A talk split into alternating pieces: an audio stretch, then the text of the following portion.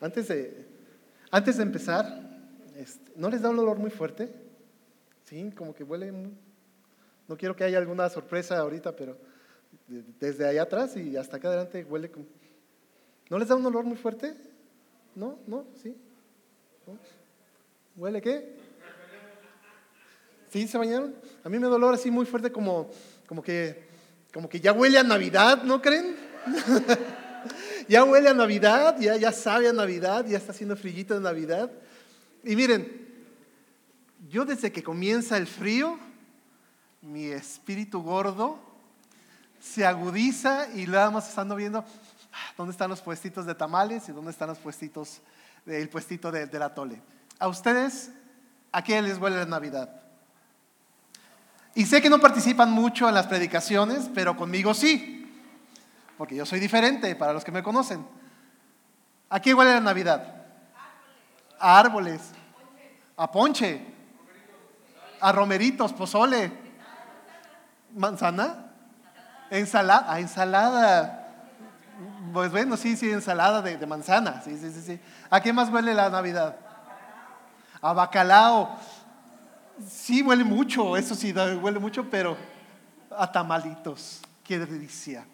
Ya huele a Navidad y ya se siente Navidad. Estamos a una semana de Navidad y conexión vertical ya lo sabemos. Y los invitamos para la próxima semana a nuestro culto de Navidad, que va a estar muy bonito. Vengan, traigan a sus invitados.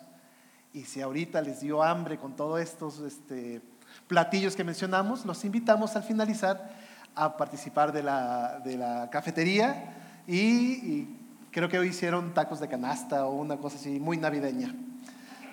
Bueno, ahora sí, disculpen que, que me haya presentado así o, o entrado así. Para los que no me conocen, mi nombre es Jonathan Rodríguez y junto con mi familia hermosa, tenemos seis años aquí en Conexión Vertical, mi esposa Lore Manzano, mis hijas Vale Manzano y Devani Manzano, y sí, escogieron el nombre de Manzano, el apellido de Manzano, que es el materno, porque es más renombrable, más memorable, más artístico, dijeron ellos. Entonces, si por allí escuchan nombrar a don Jonathan Manzano, definitivamente están hablando de mí. Está bien, lo acepto. De cualquier forma, me pueden decir John. Y si es la primera vez que vienen, o no me habían ubicado, y quizás piensen, Qué manera tan complicarse de presentarse ese gordo, ¿no? Bueno, déjenme decirles que tiene algo de relación con lo que vamos a ver el día de hoy.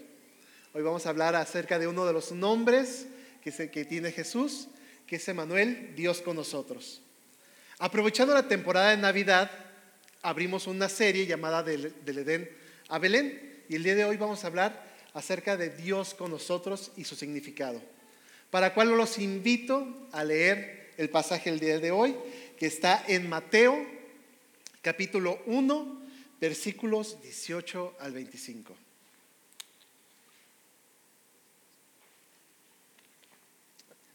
Y dice así, el nacimiento de Jesucristo fue así. Su madre, María, estaba comprometida para casarse con José pero antes de unirse a él resultó que estaba embarazada por el poder del Espíritu Santo. Como José, su esposo, era un hombre justo y no quería exponer la vergüenza pública, decidió romper en secreto el compromiso. Pero cuando él estaba considerando hacerlo, se le apareció en sueños un ángel del Señor y le dijo, José, hijo de David, no temas en recibir a María por esposa porque ella ha concebido por el poder del Espíritu Santo. Dará a luz un hijo y le pondrás por nombre Jesús, porque él salvará a su pueblo de sus pecados. Todo esto sucedió para que se cumpliera lo que el Señor había dicho por medio del profeta. La Virgen concebirá y dará a luz un hijo y lo llamarás Emanuel, que significa Dios con nosotros. Cuando José se despertó, hizo lo que el ángel del Señor le había mandado y recibió a María por esposa. Pero no tuvo relaciones conyugales con ella hasta que dio a luz un hijo, a quien le puso por nombre Jesús. Y creo que la mayoría o todos conocemos la historia del nacimiento de Jesús. con, o más, con más detalles o menos detalles. Y quizás hemos visto eh, el cuadro del nacimiento de Jesús con burritos y lo, que sea, pastores, ángeles. Pero el día de hoy nos vamos a, tomar este pasaje y quiero preguntarles si no les llama la atención algo, que en más de alguna ocasión a mí me he preguntado. ¿Por qué el ángel de Dios le pide a José que le pongan por nombre Jesús para que se cumpliese la profecía de que lo llamaran Emanuel? O sea, ¿qué tiene que ver Jesús con Emanuel? Si son nombres completamente diferentes. ¿Quieren saber la respuesta?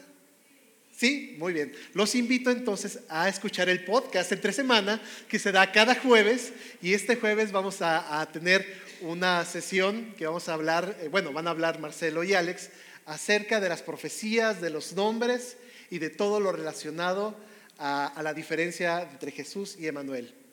El día de hoy quiero, eh, basta con mencionar que el nombre de Jesús no era un nombre único para esta persona, para este niño. En, Israel, el encontrar un Jesús era tan común, pero tan común como encontrar un Jesús en México. ¿Todos conocen algún Jesús? ¿Un Don Chuy? ¿Un tacos Don Chuy? ¿Mariscos Don Chuy? ¿O algo?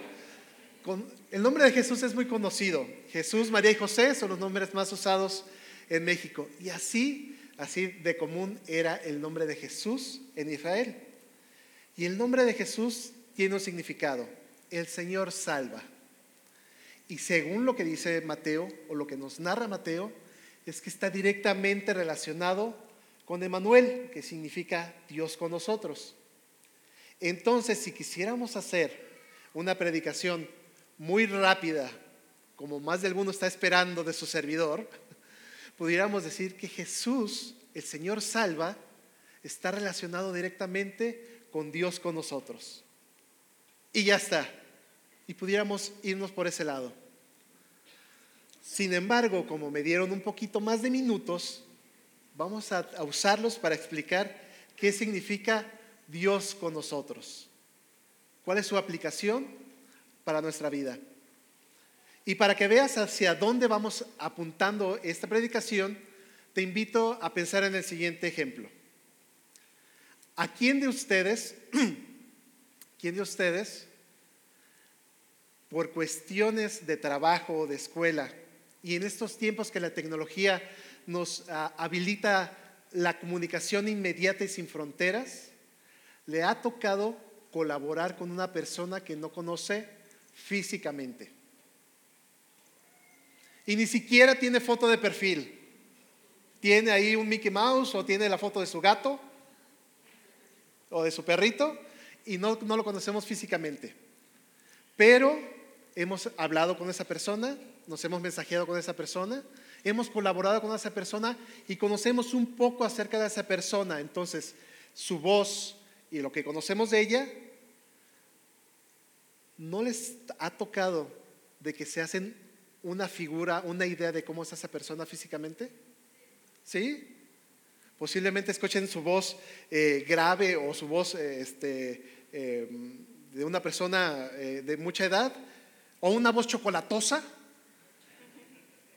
y pues resulta que fue la Faidela.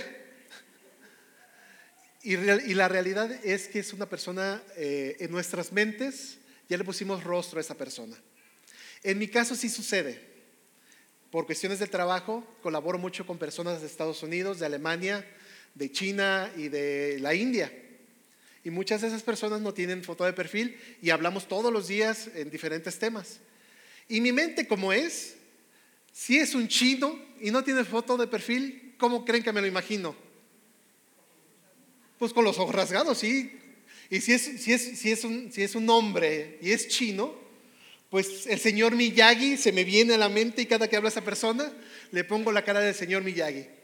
Y si es un indio, por ejemplo, me lo imagino moreno como yo, nariz amplia, pero con bigote. Automáticamente le doy un rostro. El día de hoy quiero que te vayas con la certeza de que Jesús es el rostro de Dios. y que el significado de Dios con nosotros es que Jesús vivió como nosotros para que nosotros vivamos como Él. Y quizás sea una idea no tan sencilla y tan simple que se te hubiera ocurrido a ti pensar sobre el significado de Dios con nosotros. Y me da mucha alegría, me da mucho gozo que, por ejemplo, el día de ayer mi esposa me, preguntara, ¿a qué te refieres con que Jesús vivió como nosotros? Y eso es lo que precisamente vamos a desarrollar el día de hoy. Quiero que me acompañes a ver cómo en Jesús encontramos a un Dios que es reconocible, que es cercano y que es un ejemplo de vida. Y lo vamos a desarrollar mediante estas tres cosas. La primera, en Jesús encontramos a un Dios reconocible. Para esto vamos al libro de Juan para ver qué dice al respecto. Juan 1.1.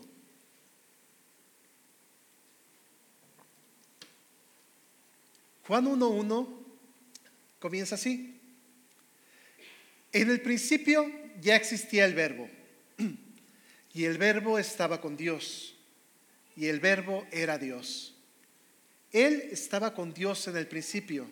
Por medio de Él todas las cosas fueron creadas. Sin Él nada de lo creado llegó a existir. En Él estaba la vida y la vida era la luz de la humanidad. Versículo 18. A Dios nadie lo ha visto nunca. El Hijo que es, el Hijo único que es Dios y que vive en unión íntima con el Padre, nos lo ha dado a conocer. Y Juan, para relatar la historia de Jesús, comienza con el principio de principios y nos hace ver claramente que Jesús existía antes de cualquier principio, incluso que Él mismo es el principio y que ha existido siempre en una relación íntima con Dios, porque Él es Dios. Y quizás pudiéramos tener un estudio extenso, detallado, acerca de la deidad de Dios, de Cristo. A eso se le llama Cristología. Y si tú estás interesado en este tema, te invito a que te inscribas a la escuela bíblica, que es dos veces por año y que la, la próxima sesión es este, este enero 22, donde tocamos temas como este con más detalle, porque es muy amplio todo lo que habría que cubrir. El día de hoy quiero que te vayas con esta, con esta idea acerca de este punto. Jesús, como dice Colosenses 2.1, Él es la imagen del Dios invisible, el primogénito de toda creación. Como dijimos anteriormente, Jesús es el rostro de Dios. Y mira, para darle un poco de continuidad acerca de la, de la prédica de la semana pasada que nos compartía Alex, para el pueblo de Israel, para los judíos, no debería de ser tan extraño que Dios se presentara como una persona, porque tenían mucha evidencia anterior, tenían muchas profecías y tenían evidencia anterior. Sin embargo, las falsas expectativas que se desarrollaron alrededor de este Mesías impidieron que vieran en Jesús al Mesías. Y el Mesías, por las profecías, era Dios mismo salvando. Entonces, todas las faltas expectativas que se habían eh, puesto en la cabeza evitaron que lo vieran. Solamente las personas que, que fueron fiel para con Dios, que creyeron en su palabra, palabra les, les fue dada la bendición de conocerlo. ¿Se acuerdan de Simeón y de Ana? Pero todo el pueblo judío no lo vio. Dice Juan 1.12, más adelante de lo que leí, o del pasaje que leíamos. A lo suyo vino y los suyos no lo recibieron. Entonces, en ocasiones, quizás tú no veas en Jesús a Dios. Y si es así, pregúntate, o te invito a que te preguntes, ¿Qué falsas expectativas de Dios te hacen o te impiden que veas en Jesús al Dios eterno?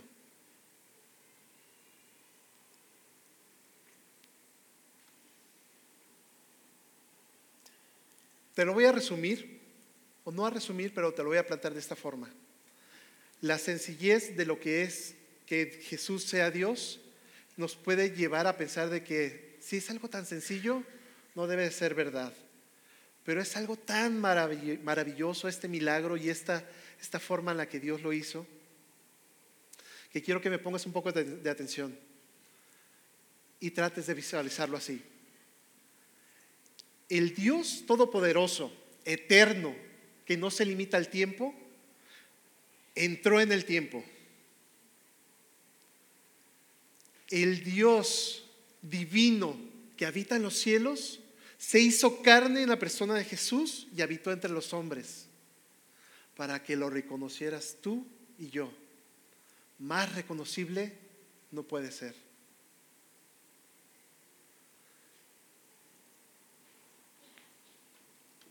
A través de los tiempos, pues las personas han creído en diferentes deidades, en, dioses misteriosos, en dioses eh, eh, apartados.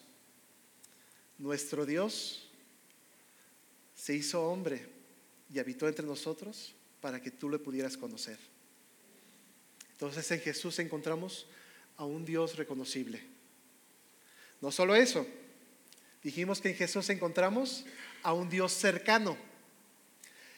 Y esta es la otra parte de la balanza, porque te puedes, pudiéramos estar focalizados nada más en que Jesús es Dios y olvidarnos un poco de que Jesús fue hombre. Y a veces nos olvidamos qué tan humano era. Y para esto les voy a dar unos ejemplos y quiero que pienses y medites en qué tan parecido a ti fue Jesús. ¿Ok? Bien, Jesús tenía padres que respetar. José y María, como tú y como yo, tenía padres. Y yo no sé cómo eran los adolescentes en Israel en aquellos tiempos. me imagino que eran igual de dulces y obedientes que los adolescentes que tenemos el día de hoy. Pero sin duda Jesús fue adolescente. No pecó, pero fue adolescente. De hecho, todos los que estamos aquí, si tienes menos de 33 años, Jesús vivió los mismos años que tú. Y si tienes más, tú viviste los mismos años que Jesús y más. Y Jesús tenía necesidades cotidianas. Tenía hambre, tenía sueño, si comía de más, me imagino que en las tardes le daba el mal del puerquito, le daba mucho sueño después de comer. No es una herejía, con esto quiero que sepas que no es una herejía, herejía que pienses en Jesús como una persona, porque lo era completamente, en toda su plenitud. De hecho, Jesús no tenía casa propia, como tú y como yo en algunas ocasiones te puedes identificar. Jesús se, mudó de ciudades varias veces. De hecho, Jesús tenía los mismos sentimientos que tienes tú y yo. Alegría, tenía enojo. ¿Se acuerdan que hace un par de semanas vimos cómo Jesús sacó a los vendedores del, templo de Jerusalén? Tenía enojo. Tenía tristeza. Cuando murió Lázaro, la Biblia dice en su versículo más corto, y Jesús lloró. Jesús sentía compasión. Dice la palabra que al ver las multitudes que se acercaban a él, tuvo compasión de ellas. Y al ver las ciudades de lejos, tuvo compasión de ellas también. Jesús sentía angustia y dolor en ocasiones como tú y como yo. Por eso es que en el Getsemaní a sus, a sus discípulos les dijo, vengan, acompáñenme a orar porque mi alma está abatida hasta la muerte. Tenía sentimientos como tú y como yo. Jesús tenía amigos, como tú y como yo. De hecho, uno de sus amigos lo traicionó cruelmente. No, de hecho, todos sus amigos lo abandonaron cuando las cosas se pusieron difíciles. En ocasiones, como tú y como yo. Jesús no le queda bien a las personas, a ciertas personas, por vivir una vida digna de un hijo de Dios y por predicar el reino de Dios. Y Jesús pagaba impuestos. Si tú te quejas un poco, Jesús pagaba impuestos también. Daba el ejemplo pagando impuestos. Y Jesús tuvo tentaciones y pruebas fuertes. Fue tentado por el diablo en el desierto con la misma esencia que somos tentados tú y yo. Y atravesó pruebas tan difíciles, tanto físicas como emocionales, cuando fue arrestado y la gente se burlaba de él y le pusieron una corona de espinas en su frente y lo golpearon, sufrió tanto y no solo eso, cuando estaba crucificado en, esa cruz y le decían, si eres el Hijo de Dios, baja de esa cruz. Y él sabiendo perfectamente que sí podía bajarse, se quedó allí, pero eso no quitó de que sufriera en ese momento. Como comenté hace, hace unos momentos, no es una herejía pensar que Jesús fue un hombre como tú y como yo con el cual te puedes identificar. Porque para ser sinceros, en varias ocasiones deshumanizamos a Jesús. Nos ponemos en cierta, cierta parte de la balanza y déjame decirte que es tan terrible deshumanizar a Jesús como negar su deidad.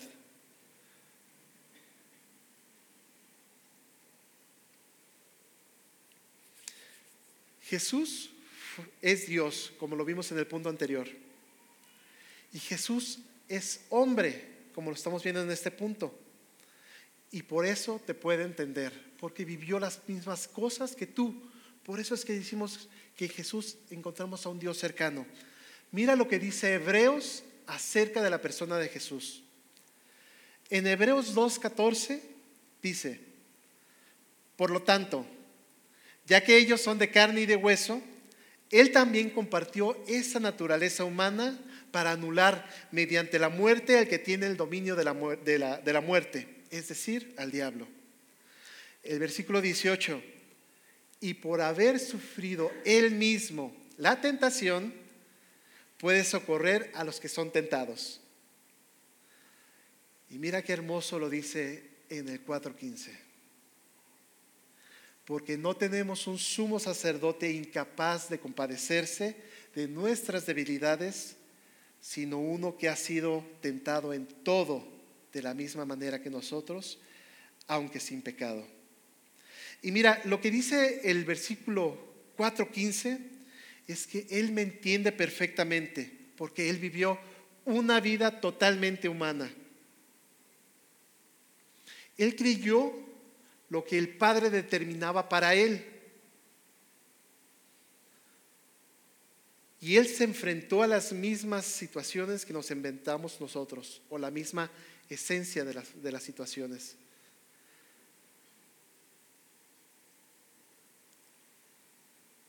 Cuando tú y yo somos tentados, tenemos la misma disyuntiva que él tuvo cuando fue tentado. ¿Le creeré a Dios?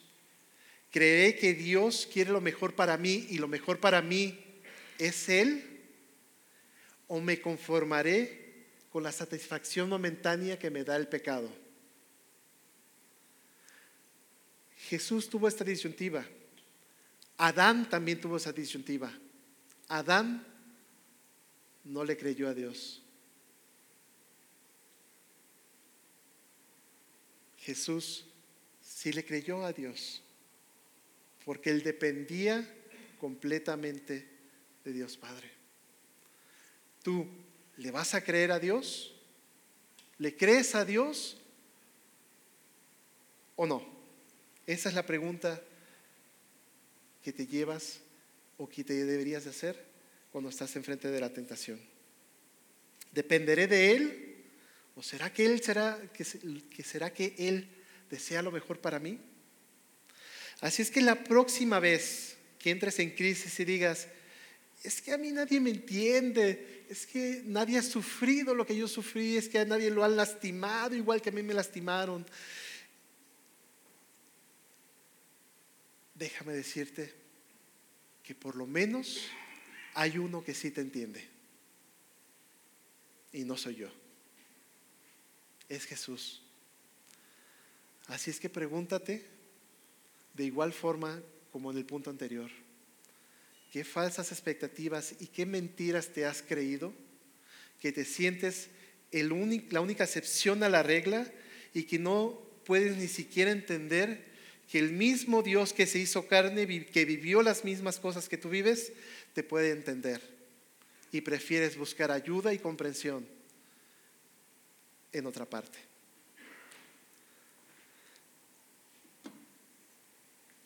Y dicen que me pongo muy serio cuando predico. Así es que déjenme sonreír un poco, porque esta es una invitación también al tercer punto. En Jesús encontramos un ejemplo de vida. Y mira, que, mira, mira cómo dice Primera de Pedro 2.21. Para esto fueron llamados, porque Cristo sufrió por ustedes y les ha dado ejemplo para que sigan sus pasos. Él no cometió ningún pecado, ni hubo engaño en su boca. Les ha dado ejemplo para que sigan sus pasos. Y quizás en este punto sea el que menos nos gusta pensar, porque inmediatamente, o quizás pienses, pues si Jesús era Dios, tú lo dijiste. Entonces Jesús no podía pecar. Pues así que chiste. Con todos los superpoderes de, la, de la santidad, pues así hasta yo resisto la tentación. Pero, y quizás pienses, pero es que yo no puedo, es que yo, es que el cuerpo es muy débil y la tentación es mucha. ¿Quieres saber? ¿Quieres saber por qué Jesús no pecó? ¿Si quieres saber? Se lo voy a decir, no, no lo voy a mandar a otra parte. Y, es, y no es un secreto. Jesús no pecó porque estaba lleno del Espíritu Santo. Y quizás esperabas otra respuesta. Pero la esencia es que Jesús no pecó porque estaba lleno del Espíritu Santo. ¿Y qué crees? Que tú también tienes al Espíritu Santo. El mismo Espíritu Santo que mora en Jesús es el mismo Espíritu Santo que mora en nosotros y que mora en ti. Entonces, si tengo yo al Espíritu Santo, ¿Por qué sigo pecando?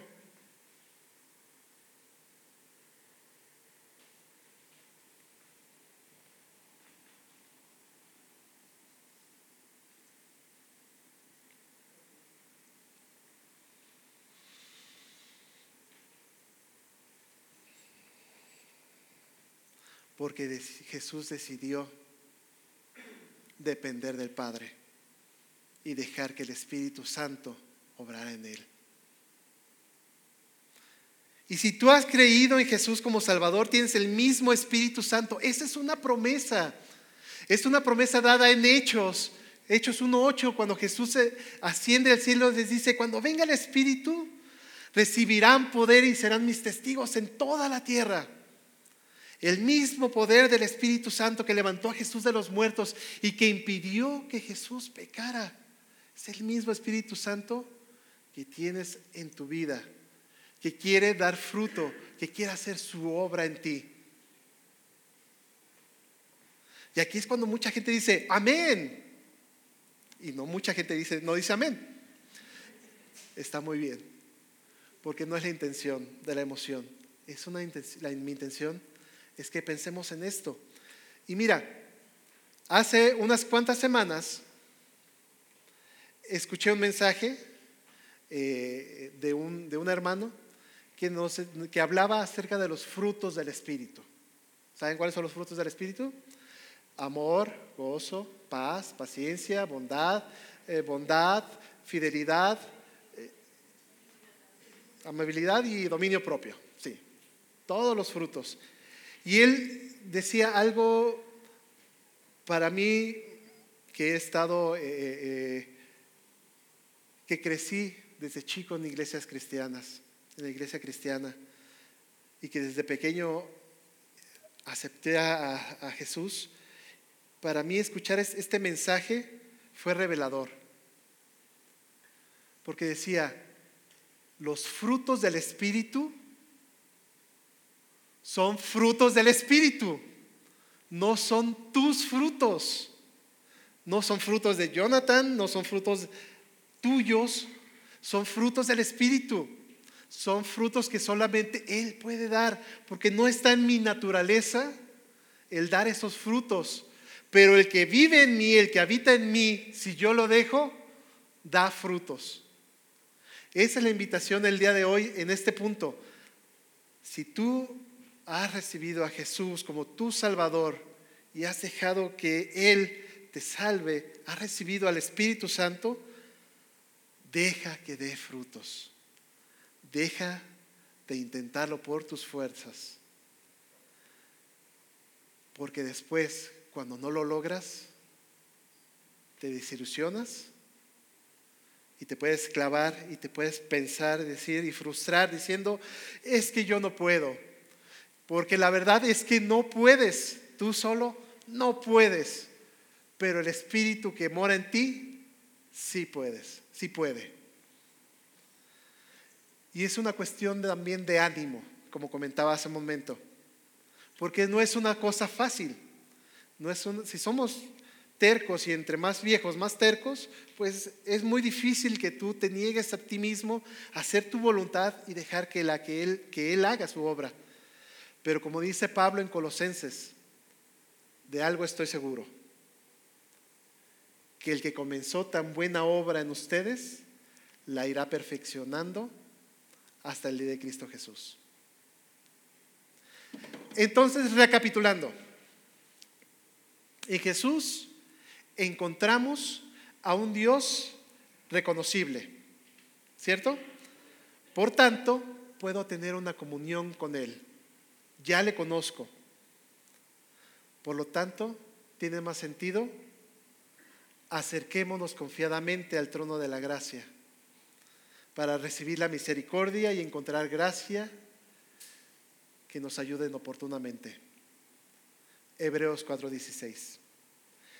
En Jesús encontramos a un Dios cercano. Por lo tanto, puedo confiar que Él me entiende.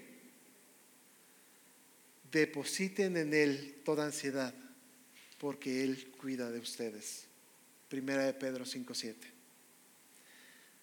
Y en Jesús encontramos un ejemplo de vida.